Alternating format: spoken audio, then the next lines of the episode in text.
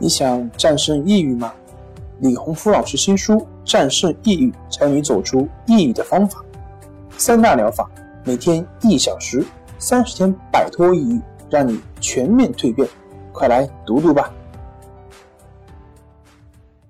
关系五分钟等于放松一整天。大家好，我是心理咨询师杨辉，欢迎关注我们的微信公众账号“重塑心灵心理康复中心”。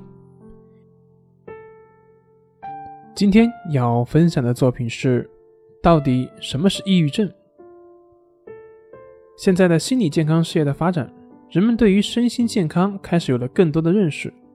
大家都知道，身体不舒服需要去医院，可是对于长时间的情绪问题却并不是那么重视。在我们大部分人的眼里，特别是我们的父辈眼里，心理问题就只有两种：要么就是神经病，是疯子。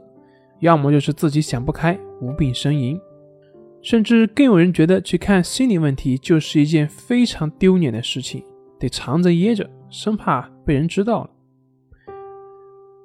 很多家长在知道自己孩子得了抑郁症之后的第一个反应，往往就是奇怪了，又没有缺你吃，又没有缺你圈，也没有打你骂你，为什么会有抑郁症呢？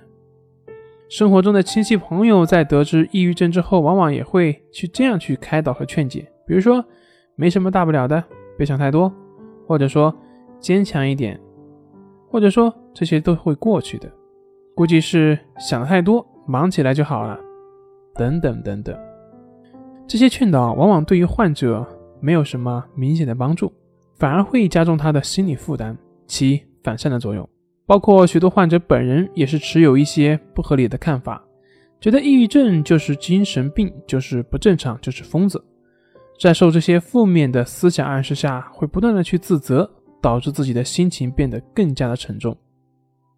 其实我们应该知道，感冒了只要吃药，我们不会觉得感冒有什么问题，更不会因为感冒而有什么心理负担，不会觉得感冒是不应该的。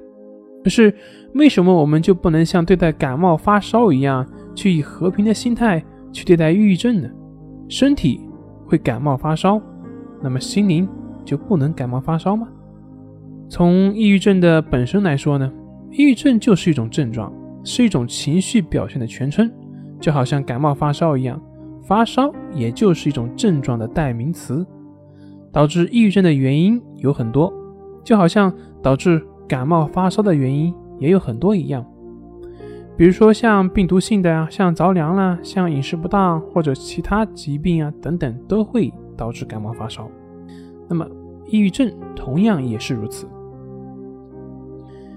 抑郁症是一种适应性的反应，这些症状的表现不过就是在告诉你，你之前的情绪反应模式出现了问题，需要做一定程度上的改变，就像保险丝一样。到了一定的温度，就会自动的去断掉，以保护整个电路系统，提醒你温度过高了。那么，是不是这个保险丝有问题呢？是不是修好了保险丝就好了呢？不是的。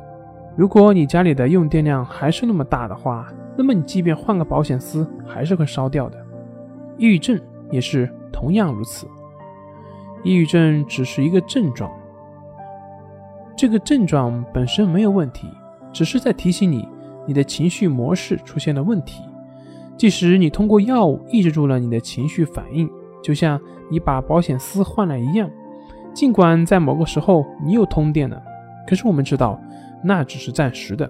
这也就是为什么单纯的去依赖药物会有复发的可能性的原因所在。